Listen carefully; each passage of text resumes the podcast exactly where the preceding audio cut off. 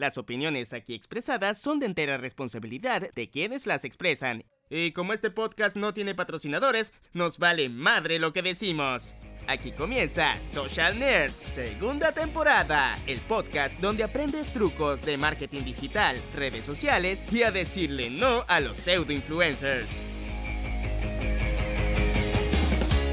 Hola, muy buenos días, muy buenas tardes, muy buenas noches. Bienvenidos a otro horrible y mal editado podcast de marketing digital Social Nerds. Soy Juancho Sierra y hoy los estaré acompañando durante los próximos minutos para hablar un poquito más sobre los canales de venta digital y para qué mierda sirven. Ya nos vemos.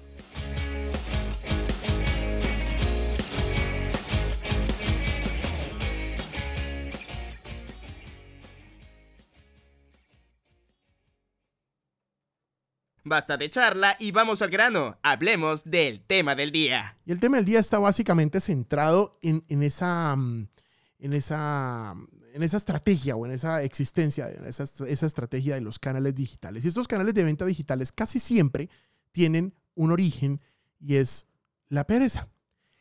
A veces los empresarios desarrollan estrategias para vender dentro de sus negocios, pero estas estrategias de sus negocios implementadas en digital casi nunca dan los mejores resultados. Esas estrategias implementadas en digital deben tener ciertas variaciones y eso significa que a veces debemos apelar un poquito al tema de, llamémoslo, la pereza, que es un poco extraño, van así, pero que tiene que ver la pereza en todo este tema. Y sí, y tiene que ver mucho, porque cuando aplicas un poco de pereza, que es automatizar un proceso para no tener que aumentar la cantidad de horas dedicadas a digital, es cuando realmente empiezas a ver los resultados. Es un poco contradictorio, pero sinceramente se los puedo confesar, cuando puedes hacer una automatización, realmente tienes tiempo para dedicarle a otras cosas. Si ustedes me preguntan, el tema del marketing digital es demasiado complejo y cada día es mucho más difícil que una sola persona dentro de una compañía sea capaz de desarrollarlo. Es más, ocurren casos también de, algunas, eh, em, de algunos empresarios que, que están absolutamente convencidos que lo que necesitan es hacer marketing digital, ellos solitos, hacer todos los cursos del mundo, pero realmente no les va a dar los resultados que están buscando. ¿Por qué? Esto es tan complejo, tan largo, tan grande y hay que mirar tantísimas variables que no tenemos tiempo suficiente. ¿Qué va a pasar? Terminamos agotándonos, terminamos aburriéndonos, terminamos yéndonos por el camino más simple y más fácil y a veces es simplemente falta de entrenamiento y entender que hay una serie de procesos que podemos automatizar para poder encontrar el tiempo suficiente para trabajar en otro tipo de negocio o en otro tipo de, em, eh, digamos, otra parte de la compañía que requiera eh, básicamente tu atención. ¿Por qué un canal de venta digital? ¿O qué es un canal de, venta digital? Los canales de venta digital están básicamente desarrollados para poder ampliar el mercado digital que tiene la compañía y obviamente acompañado de una automatización, una sistematización de procesos para obviamente generar mejores ingresos con un poco menos de esfuerzo. Suena un poquito extraño, pero realmente ese es el objetivo. Hay tres competencias importantes que hay que tener o hay que desarrollar para poder hacer un canal digital? Primero, hay que tener una visión global del negocio. No es solamente la visión del empresario, no es solamente del ciego empresario, sino el ciego empresario que de pronto termina abriendo los ojos y entiende que los mercados son distintos y complejos. Entonces, ya les dije, esto es un podcast grabado en vivo, este podcast es pet friendly y aquí tenemos ocho perros y dos gatos. Listo, perfecto, ahí estamos. Nuestra visión global, ¿qué es lo primero que tenemos que hacer? Es básicamente encontrar o incrementar las ventas. Eso es lo que básicamente necesitan cualquier negocio. Visión global. ¿Qué es lo segundo? Conocimiento del cliente y generar mejor experiencia de este cliente frente a la compañía. Eso es básicamente un proceso de eliminación de dolor. Eliminación de dolor en los procesos. Y el tercero es una construcción básicamente de datos estructurados. Y aquí es donde se vuelve un poquito tedioso para poder mm, descansar o relajarnos, pues tenemos que hacer algunos procesos un poco tediosos y en ese caso es el tema de la construcción de esos datos estructurados porque hay que aprender a analizar los datos. Miren, tenemos algunos clientes que aún así con datos mm, no tan positivos de un influencer o dos influencers que quieren, o sea, que quieren trabajar con esa marca, los clientes están metidos y convencidos que la solución es ese influencer y lo van a contratar sí o sí teniendo los datos y no saben analizar los datos. Y bueno, amanecerá y veremos y revisaremos si estas decisiones fueron bien o mal tomadas. Así que, para arrancar en forma y trabajar en este tema, quiero que ustedes lo tengan en claro y vamos a anotar cinco cosas que ustedes necesitan para poder crear un canal de venta digital. Cinco cosas sencillas, cinco cosas fáciles de entender, un poco tediosas de desarrollar, pero son claramente desarrollables. Primero, investigación. Ya lo vamos a, o sí, en el podcast lo vamos a, los vamos a, lo vamos a desglosar. Primero hay que hacer investigación. Segundo hay que construir. Tercero hay que generar demanda. Cuarto, y esto es súper importante, hay que hacer una medición. Y, y, la quinta es innovación. Hacer algunas pruebas, de, eh, pruebas y errores, pruebas y errores hasta encontrar el camino correcto. Vamos a trabajar una por una como para no enredar la vaina. Canal de venta digital. Primero, investigación. El consumidor. ¿Qué tenemos que investigar entonces? El consumidor, la decisión de compra y el posicionamiento que usted tiene en el mercado. Tres cosas en investigación. Consumidor, decisión de compra y posicionamiento. Si hablamos de investigación del comportamiento del consumidor, ¿qué es lo que yo averiguo? Si ya tienen la respuesta, vayan anotando porque aquí se la tengo. ¿Qué es lo que investigar en el comportamiento del consumidor? Primero, ¿en dónde están? Y no es exactamente el espacio físico, no es em, el estrato, ni el barrio, ni la ciudad, ni el país. Es en dónde están ubicados, pueden estar ubicados incluso dentro de tendencias. Otro, ¿a qué grupos o comunidades virtuales pertenecen? Ahí están. Entonces, no, ellos, por ejemplo, en la época de nosotros eran los hippies, los, los marihuaneros, los metaleros, bueno, y así nos clasificaban a todos y creo que nosotros llegamos a tener algo de pelo largo y ya éramos marihuaneros, teníamos un, tatuaje y ya éramos eh, marihuanero metalero eh, o ya éramos hippie. Bueno, en fin, hoy en día hay diferentes comunidades virtuales a las que uno puede pertenecer. Incluso, eh, incluso hasta por el tipo de red que yo estoy usando se me puede clasificar. Incluso se le pueden llamar Instagramers a todo aquel que está en Instagram, por ejemplo.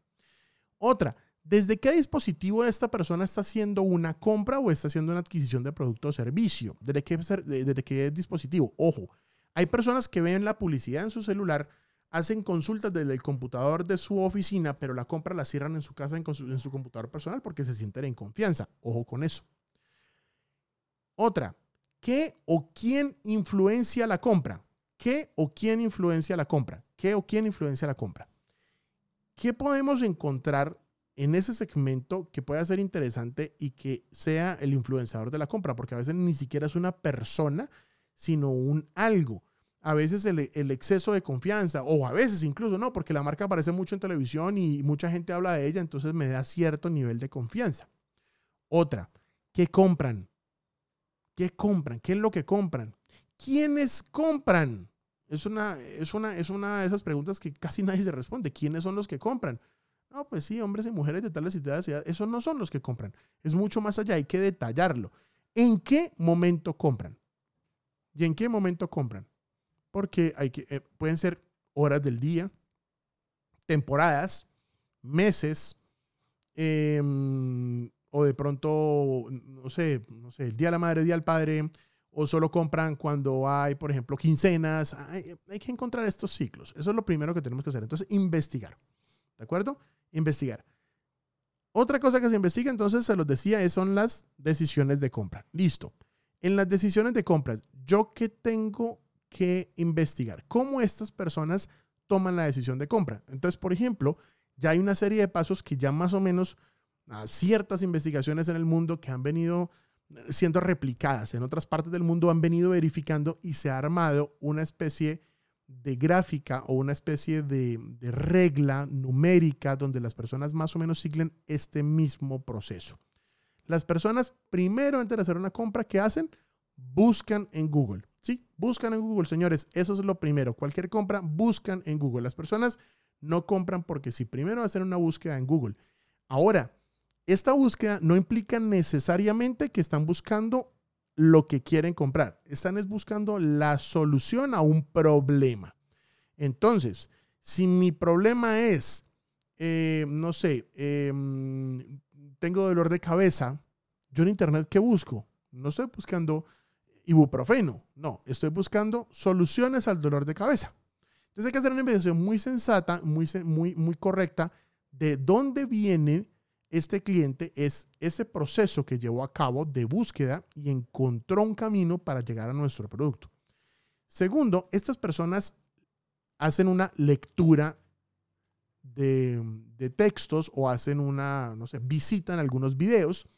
Y estas personas, cuando visitan estos videos o leen estos, estos, estos artículos, se están llenando de información suficiente para poder tomar las riendas de, ese, de esa compra que quieren hacer. Quieren estar tranquilos y quieren haber consultado la información correcta. Entonces, ¿qué hacen? Ellos leen blogs, leen reviews, esto es súper importante, y consultan páginas web. Me voy a tener un momento en esto de leer reviews. Ustedes saben que la planificación, por ejemplo, de un viaje, eh, de un viaje em, a otro país o a otra ciudad, casi siempre empieza en una búsqueda de Google, pero también salimos a buscar los reviews o las calificaciones que dan otras personas sobre el lugar al que yo voy a visitar. Y esto incluye reviews de, de aerolíneas, reviews de hoteles, reviews de zonas de interés, reviews de tours, reviews de contenido, reviews de, bueno, muchísimos reviews donde las personas dejan sus comentarios y lo más lindo es que dejan comentarios negativos. Eso es lo que a mí más me gusta. Que las personas en algunos lados dejan comentarios negativos que a mí me permiten tomar decisiones. Tomar decisiones obviamente hacia el producto que yo quiero adquirir. Ustedes en, en, un review negativo no solamente encuentran lo malo, sino que también se pueden dar en cuenta incluso que son personas que están cañando. Ustedes pueden encontrar algún review negativo que realmente no, no afecte a la compañía. Eso no está mal tener reviews negativos. Negativo sería que todos los reviews negativos vayan a algo que realmente sí está afectando. Por ejemplo, hay personas que dicen, eh, no me gustó la atención de una persona eh, porque me dejaba mal tendida la cama. Realmente son maricadas de exigencias que, que van hacia, hacia más hacia destruir la marca que realmente hacerla fuerte y realmente esos comentarios negativos terminan haciendo fuerte el negocio. Otra cosa es que encontremos repetidas, em, repetidos reviews diciendo que casi siempre les le clonan la tarjeta de crédito cuando van a ese hotel. Eso es otro tema. Eso ya puede ser más complicado. El tercer paso en este tema de la investigación de decisión de compra es que las personas hablan. Entonces ahí es donde entran las redes sociales. Las redes sociales no entran de primero, entran de tercero. En estas redes sociales es cuando los clientes en redes sociales y en chat empiezan a hablar sobre un producto o empiezan a hacer un review sobre el producto o empiezan a buscar diálogo sensato con el producto. Y ese es el momento donde el cliente se encuentra por primera vez con este producto, donde realmente ya hay una experiencia y empiezo a compartir en las redes sociales. Incluso TripAdvisor se puede considerar una red social porque tiene todos los reviews y es, y, es, y es una mezcla perfecta entre ese, ese espacio de lectura que yo necesito y ese espacio de redes sociales para poder compartir mi opinión. Es ahí donde se vuelve interesante. Y luego ellos entran, y esto es un paso que se ha venido aumentando en los últimos años, y es el tema de ir a ver videos a YouTube, el segundo buscador más importante del mundo. Las personas empiezan a ver más videos de YouTube empiezan a seguir a ciertos influenciadores y toman la decisión. Un ejemplo, yo tenía las intenciones de viajar a cierto país, Europa. Em, no era tan fácil, mi madre estaba también con las mismas intenciones, mi esposa también, y, y me hacen la pregunta, bueno, ¿qué hacemos? ¿Qué podemos hacer? ¿Qué fue lo primero que hice? Abrir página de internet, busqué Google y empecé a buscar sobre el sitio. Luego encontré algunas lecturas, encontré algunos reviews, empecé a encontrar caminos que recorrieron otros turistas para viajar a este país Entré a las redes sociales, encontré personas que han viajado en algunas fotografías y les fui a preguntar cómo les fue, cuál fue su experiencia. Y luego en YouTube encontré algunos reviews en video que me aumentaban o disminuían mi intención de hacer compra de este, de este producto. Y luego, después de que recibo todos estos estímulos, tengo la evaluación perfecta para poder tomar la decisión y poder hacer la compra que yo quería. Lo otro que tenemos que hacer en, la investigación es el, eh, después de la decisión de compra, es el posicionamiento de la marca. ¿Qué tan posicionada está mi marca en una categoría? ¿Qué tan montada estoy o qué tan montada está la marca pues en la categoría? ¿Qué, ¿Qué, tanto conocimiento tengo? ¿Qué tanto top of mind tiene mi marca en la categoría? ¿Y cuál es la intención de compra de esta persona cuando ve mi marca? Yo puedo vender un mueble que venden los señores del lado, Pero si yo no tengo la suficiente reputación, yo no voy a vender el mueble por más que yo le baje el precio, porque la reputación la tiene mi vecino. Y es ahí donde yo tengo que aprender a trabajar. Entonces, la primera pregunta que uno se hace en esta época, en esta parte de la investigación es, oiga, ¿mi marca está realmente posicionada, sí o no? Si estoy posicionado, si estoy posicionado, pues tengo que entrar, obviamente, eh, a crear una tienda para poder vender. Si estoy posicionado, este es mi primer paso. Si no estoy posicionado, no arranquemos, no arranquemos directamente o no arranquemos a crear un sitio web, sino lo primero que tenemos que hacer es ir a posicionarnos en redes sociales. Cuando ya estemos posicionados en redes sociales y ya la gente empieza a hablar de nosotros, yo ya les puedo ofrecer el canal de tienda propia. Incluso podríamos probar con hacer un marketplace o, vender mis productos en un marketplace, como por ejemplo, vendo mis productos en Mercado Libre, vendo mis productos en, no sé, eBay, Amazon, lo que sea. Voy y empiezo a vender. Cuando ya empiezo a crear un mercado, yo ya puedo ofrecer mi propio o mi propia tienda mm, con los, mis productos directamente para poder beneficiar a esos usuarios y que puedan tener mejores ganancias. Eh, pues, pues, perdón, mejores, eh, mejores precios, digo, mejores precios porque ya no tengo que pagar esas comisiones a estos marketplaces. Otra etapa de la investigación, y ya lo habíamos hablado hace un rato, es la competencia. Yo tengo que recibir información suficiente de mi competencia y hoy en digital yo puedo verificar todo lo que yo quiera de mi competencia a través de la investigación en digital. Yo puedo entrar a Google, hay miles de herramientas que me muestran básicamente cuáles son, por ejemplo, las visitas totales de, de mi sitio web versus el sitio web de mi cliente. ¿Qué estamos ofreciendo versus ellos que están ofreciendo? ¿Cuál es el precio nuestro, eh, nuestro versus el precio de ellos? ¿Podemos ofrecer un precio justo, honesto, o tenemos que acudir a la tonta, estúpida estrategia promocional? ¿Qué deberíamos hacer? Esa decisión es importante tomarla. ¿De acuerdo? Hasta ahí pasamos la primera etapa que es la investigación. Segunda etapa, construcción. Entonces, se lo voy a decir así. Para la construcción es muy simple por dónde nos tenemos que ir. Hoy en día el mundo es celulares. El mundo es móvil, portátiles, iPads, movilidad absoluta. En cualquier momento, parte del lugar, un cliente puede empezar a hacer una investigación de un viaje. Puede ir perfectamente montado en el transporte público de su, de su casa a su trabajo y le da la intención que quiere hacer una compra de algo específico porque se, está aburrido del clima de su ciudad y se quiere ir a cambiar de clima. Está aburrido de no hacer nada, por ejemplo, en, el transporte público, quiere comprar un libro. los momentos diarios te incitan a hacer alguna compra o a hacer algún proceso investigativo. Entonces, ¿qué es lo que tenemos que hacer? Primero, hay que generar una experiencia de usuario positiva en, perdón, en redes móviles en elementos móviles una página web que sea lo suficientemente robusta que me permita a mí navegar en los productos en un celular y no se me caiga, no se me enrede, no sea compleja, sea fácil y que sea multidispositivo. O sea, no es solamente los Android, no solamente los iPhone. Eso está mal. Tiene que ser multidispositivo. Una experiencia positiva en el tema de la búsqueda dentro del sitio web un registro fácil, que no sea obligatorio, que yo puedo comprar como invitado. A algunos clientes no les gusta esto, yo los entiendo, pero a veces yo quiero comprar anónimamente. Si mi producto me permite, eh, se permite, o puedo darme el lujo de vender anónimo, pues hagámoslo. Lo estamos vendiendo anónimo. Cuando ustedes van a comprar un libro a una librería, no siempre les están pidiendo un formulario horrible para llenar, o ustedes van al éxito y tienen que llenar un formulario horrible. Eso ustedes lo pueden comprar anónimamente. Claro, le preguntan, ¿usted tiene tarjeta de puntos? ¿Usted tiene tarjeta de, descuento? Es porque ellos quieren asociar una compra a un nombre para poder hacerle retargeting, para poder enviarle productos y servicios promocionales. Si no lo hacen de esta manera, los almacenes también pierden la oportunidad, usted también pierde la oportunidad. Pero a veces esa experiencia de estar llenando formulario, formulario, formulario, formulario, aburre trate de usarlo a la medida. Yo estoy de acuerdo con los formularios desde el punto de vista empresarial y desde el punto de vista de agencia, pero desde el punto de vista como, como comprador, sí los lleno, pero a un punto donde yo también me agoto. Entonces yo también tengo que aprender a ser un poquito delicado con ese tema. Luego, es importante yo poder también tener en la página web un botoncito, y esto casi no lo implementan, un botoncito que se llame, em, que un, perdón, un botoncito que se llame eh, favoritos.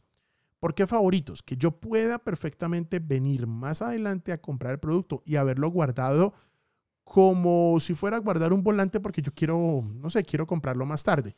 Entonces, que yo pueda agregar a mis favoritos los libros o los viajes que yo quiero, que estoy buscando para más adelante comprarlos, porque de pronto sí, tengo la intención del libro, pero no, no tengo el dinero para comprarlo ahorita. Sí, sí tengo la intención de comprar em, eh, ese viaje, pero no, no tengo la intención de comprarlo ahorita. Entonces, eso es importante, que yo lo pueda tener claro em, dentro, de ese, dentro de ese espacio de la página web. Lo otro que es importante es, en este, en este tema de la construcción, es llevar las experiencias de la página web a la tienda física. Nosotros incluso con una cliente estamos desarrollando eh, una serie de códigos QR donde las personas en tienda física pueden tomar una prenda, escanean el producto, revisan la página de detalle en la página web directa de la compañía para más adelante ellos comprarla o que nosotros también más adelante podamos enviarle publicidad asociada al producto que sabemos el cual está interesado. Eso es importante tenerlo claro. Hasta ahí los dos primeros puntos. Y si no lo recuerdan, los dos primeros puntos es la investigación y la construcción. Ahora vamos a hablar de la demanda, la generación de demanda. Generación de demanda. ¿Qué es lo que queremos hacer? Dar a conocer nuestro negocio. Generar básicamente en el consumidor etapa de consideración, etapa de adopción, o sea, que nos compren y una recurrencia, que nos vuelvan a comprar. Consideración, adopción, recurrencia. Tres cosas. Consideración, adopción y recurrencia. Primero, la generación de demanda. La generación de demanda básicamente es o arranca en el famoso embudo de ventas. El embudo de ventas, ustedes saben más o menos que cada, no sé, cada, escritor y cada persona que ha puesto un embudo de ventas en un libro pone una cifra cualquiera, pero básicamente de 10 mil personas una compra. Una cosa así. Otro dice que de cada mil personas una compra. O de cada mil personas el 0. tanto por ciento compra. Bueno, realmente hay una, o sea, está demasiado desacertado. Yo solamente dentro de la experiencia puedo decirles que hemos encontrado experiencias de de cada 100 una compra y de cada 10 mil una compra. Eso sí nos ha pasado en varias ocasiones. O sea, realmente no hay un número.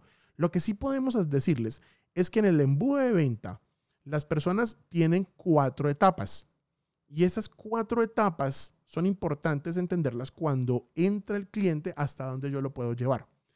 En estas cuatro etapas yo le debo ofrecer diferentes estímulos para que siga bajando en la pirámide y siga acercándose al punto de compra. ¿Cuáles son estas cuatro etapas? Primero, conciencia. Entonces, el embudo de ventas, imagínense el cono invertido hacia abajo.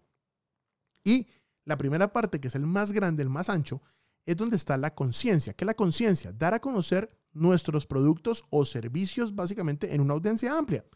Es llevar nuestro, o sea, digamos, ¿Que ¿Cuál es el primer anuncio que hay que hacer en Facebook? Ese. Un anuncio donde vamos a dar a conocer nuestros productos y servicios a una audiencia amplia. Luego viene la consideración. Generar consideración básicamente en una audiencia es llevarles la información necesaria para que sigan escalando y vayan bajando, llamémoslo así, o, descendiendo en la, en, la, en la, pirámide y que estas personas em, que reacciones a, reaccionan a ese primer anuncio significa que tienen algún tipo de intención de compra. Entonces, de que a esa etapa se le llama consideración, que es filtrar a todas esas personas eh, grandes o a ese segmento grande al que se le envió el anuncio y vamos a ir filtrándola. Esa persona genera algún tipo de reacción. A, ese, a esa persona le llamamos personas que tienen proceso de consideración. Es decir, tienen la probabilidad en algún momento de corto o mediano plazo de adquirir un producto o servicio. Tercero, ahí sí viene la compra. Entonces el cliente viene, se va acercando y ya, ya lo está considerando, así que nosotros publicitariamente y a nivel de ventas le empezamos a ofrecer todas las respuestas a sus preguntas para generar qué? Confianza. Que eso es lo que yo necesito para vender, confianza. Entonces, genero la confianza suficiente para que esta persona siga bajando, me compre el producto, que esa primera compra se vuelvan esa compra perfecta donde nosotros le vamos a hacer un seguimiento, un servicio postventa, ofrecerle todo lo posible para que este cliente tenga una satisfactoria resolución del problema, porque para eso es que uno compra un producto, para resolver algún problema o alguna necesidad. Y al final viene la fidelización, la parte más baja del cono invertido es la fidelización. ¿Qué es la fidelización? Que las personas vuelvan a comprar el producto, que se vuelvan un cliente fiel. Y eso se aplica desde la tienda más pequeña de barrio hasta el negocio más grande del mundo. Así sea en retail, así sea en cualquier negocio. Hay que hacer fidelización, que las personas vuelvan a comprar. Es más costoso, recuerden esto, es más costoso que un cliente nuevo llegue al embudo y compre a que la persona que ya compró vuelva a comprar. Y es más costoso recuperar un cliente perdido por mal servicio, aunque haya comprado, a una persona que compró al menos una vez.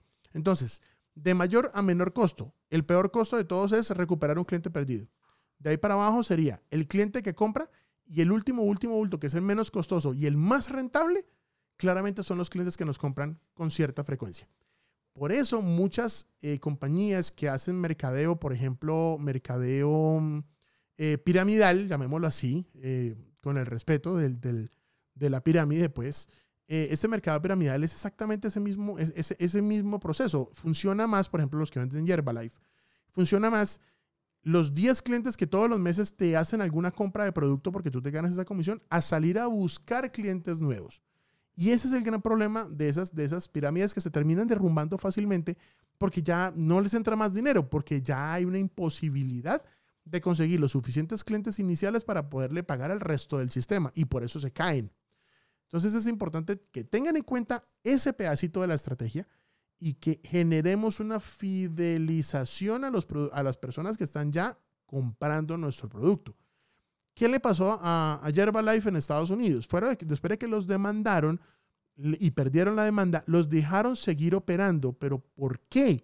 Porque cumplieron una norma que les puso el gobierno de los Estados Unidos, era, que era no generen rentabilidad ni entreguen retribuciones a sus socios por personas que buscan sino por venta de producto. Por eso no se cayeron, por eso siguen funcionando.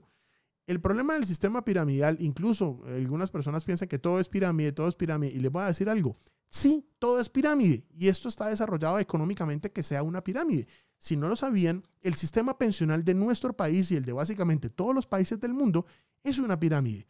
¿Quiénes estamos pagando la pensión de las personas que ya están obviamente disfrutando de ella. Nosotros que tenemos una edad productiva, todos nosotros estamos cotizando a pensión, no es para nosotros, es para poder pagar lo que ya están otras personas disfrutando. ¿Qué pasa después? Cuando nosotros lleguemos, el dinero que vamos a recibir no son los 80 o 100 o 200 millones que nosotros hubiéramos ahorrado en nuestra época laboral, sino el dinero de otras personas que están alimentando nuestro sistema. ¿Y qué nos toca? Callarnos, pagar y hacer que estamos siendo felices con esa maricada de, las, de, los sistemas piramidales em, de las pensiones. Esas son las pirámides. Para, para, me salí un poquito del tema, pero vale la pena explicarlo. Seguimos entonces en el tema de la generación de demanda. Medios digitales hay que generar anuncios. Gratis no hay nada, mijo. Eso se acabó hace muchísimo tiempo. El tema de las Facebook Ads o Instagram Ads existe, hay que hacerlo y hay que generar muchas publicaciones orgánicas y pagas para poder generar la venta que usted necesita. Claro, la idea es que el ROI sea positivo y que supere, pues obviamente, las expectativas de los clientes o en el caso suyo, de su empresa. No vamos a, estarle metiendo todos los meses 10 millones de pesos de anuncios para que al final su negocio eh, venda 6 o 7 y es, no, pero marica, estamos vendiendo. Sí, pero le estás metiendo 10 millones, vende 6 millones, estás perdiendo ¿qué? 4 millones de pesos. Entonces, también tienes que escalarlo con buen contenido, con buen asesoramiento del SEO, con buena estrategia SEO para que no tenga ningún problema. y que hay que seguir invirtiendo para vender, claro, es como tener vendedores, pues hay que pagar a los vendedores para que vendamos. Pero si vendemos menos de lo que nos cuesta la nómina, pues ahí es donde entramos a perder plática. Luego viene algo que es bien interesante y no todo el mundo lo usa. Se llama Google Shopping. Google Shopping es una estrategia, eh, perdón, es una plataforma que es estratégica en el tema de las ventas. Tenemos que entrar a esta plataforma. Eh, los invito a que busquen Google Shopping en Google. Ahí van a encontrar miles de videos, miles de tutoriales. Y es muy simple. Es que en las búsquedas, en las búsquedas de texto, también aparezcan pequeñas fotos de su producto que las personas pueden verlo Y al ser fotografías en un mundo de texto, claramente se notan más y tienen por lo menos, y ya está más que confirmado, 120 a 130% más probabilidades de ser cliqueado ese anuncio que un anuncio de texto. Y eso es un número altísimo, altísimo. Se está llevando casi todo el negocio de Google Ads. Entonces, ténganlo en cuenta, Google Shopping no es nuevo, pero la gente hasta ahora lo está implementando. Eso es algo que hay que tenerlo ahí. Y lo otro que también es importante en el momento de las, de las em, de, las, eh, de hacer los anuncios y trabajar es generar conversación, que hayan personas que tengan el nivel de influencia suficiente para hablar de un libro, de un viaje o algo para poder generar la demanda que usted necesita. Usted vende viajes a Turquía, usted hace toda esa estrategia e invita a un youtuber muy famoso, eh, un youtuber, un viajero, que haga el viaje con usted, que lo documente todo y lo ponga en video. Eso va a ayudar muchísimo. A eso vamos a complementarlo con estrategias de qué? Mensajes de texto, estrategias de correo electrónico, el resto de las estrategias de Facebook Ads, Instagram Ads y Google Ads que hay que hacerlo y pegarse a promociones grandes, como por ejemplo los Black Fridays o como por ejemplo el, Cyber Days, que son, que son muy famosos y que son muy conocidos. Y Colombia tiene mucha confianza, por ejemplo, en el caso colombiano, tiene mucha confianza en comprar ahí. En los Estados Unidos, el Black Friday es uno de los días más importantes y ellos inventaron el Ciberlunes, el Black Friday o, el, o el, el, Black Week, por ejemplo, para alargar las compras en digital. Ya la gente ya no solamente se mata para entrar a un almacén a la medianoche en los Estados Unidos en Thanksgiving, sino que básicamente ya pueden hacer sus compras desde su casa en pijamados, oliendo pecueca y pueden hacer las compras tranquilamente sin ir a matarse ni ir a enloquecerse en, una, en un negocio. Para terminar esta etapa, quiero recomendarles que como estrategia también usen algo que se llama el retargeting o remarketing. Lo llaman de ambas maneras. Este retargeting o remarketing es personas que vieron tu anuncio e interactuaron con él que sigan viendo el anuncio. Usted entra a despegar.com y, el, y su viaje soñado a Buenos Aires se lo va a estar clavando, clavando y otra vez y otra vez y lo va a estar mostrando. Pues hay que tener un poquito de, de cuidado, ¿no? No ir a, enloquecerse con la cantidad de anuncios que le vas a mandar a tus, a tus usuarios o te van a, aburrir, a demandarte, lo que sea. Entonces debes ser muy cuidadoso, pero debes reenviarle nuevamente a esa persona que, la, que, que vio tu anuncio sobre tu viaje, que lo vuelva a ver, que lo vuelva a ver y que lo recuerde, porque a veces yo tengo tantas cosas que hacer que yo sé que quiero ir a Turquía y ya hice toda la investigación y ya miré, ya busqué, ya hice todo lo que tenía que hacer y resulta que, eh, sorpresita, Em, me apareció algún chicharrón de la oficina y se me olvidó seguir buscando y se me aplazan los viajes y no viajo. Entonces hay que hacer ese proceso, ¿de acuerdo? Ahí terminamos los tres primeros puntos. Nos quedan dos. Vamos a terminar fácil. Cuarto, la medición. ¿Qué es la medición? Encontrar los KPIs o los KPIs correctos y la frecuencia de seguimiento. ¿Qué son los KPIs o los KPIs? Son los Key Performance Indicators o indicadores de performance de su campaña o de su, o de su estrategia. Debe usted, eso sí, los invito, busquemos, aunque les prometo un, podcast solamente de KPIs, eh, donde ustedes puedan generar eh, estos KPIs o cómo los pueden hacer, se los prometo. Este, esta medición que hacemos a través de los KPIs, encontrar son los KPIs correctos para su estrategia, qué es lo que tenemos que medir y qué es lo que no tenemos que medir. Es decir, ¿Vamos a medir seguidores? No, no lo hagan, no sean estúpidos. Eso no sirve para un culo. Listo, ok. ¿Qué es lo que tenemos que medir? Las ventas, no, eso se miden en otro punto. Es en qué momento debemos medir qué en nuestra estrategia y poder hacer el cambio preciso. Me explico, ya se los he explicado, en el viaje del consumidor las ventas se dan en el cuarto nivel, no en el, no en el primero ni mucho menos en el segundo. Entonces, hay que hacer todo ese proceso y en cada uno de los niveles de estos KPIs tenemos que generar el, proceso exacto eh, eh, de medición o cuál es lo que vamos a realmente medir en cada uno de estos niveles y ya poder saber si mi estrategia funciona o no. Pero si desde el primer día yo estoy midiendo ventas, cagaste. Si usted como empresario le pide a su agencia desde el primer día ventas, cagó. No funciona. Ese no es el camino. Las ventas se dan en cuarto nivel. Entonces, indicadores, por ejemplo, eh, por ejemplo, ¿cuánta, ¿cuál fue la tasa de rebote, por ejemplo, del, del sitio web? Por ejemplo, a diario podemos revisar cuál fue la, tasa de rebote. ¿Cuántas impresiones tuvo mi anuncio? Por ejemplo, ¿Cuál fue el tráfico de usuarios nuevos únicos a mi sitio web? ¿Fue alto? ¿Fue bajo? ¿Basado en qué? Alto basado en estrategia, eh, perdón, en datos anteriores. Bajo eh, enfocado en qué? En datos anteriores.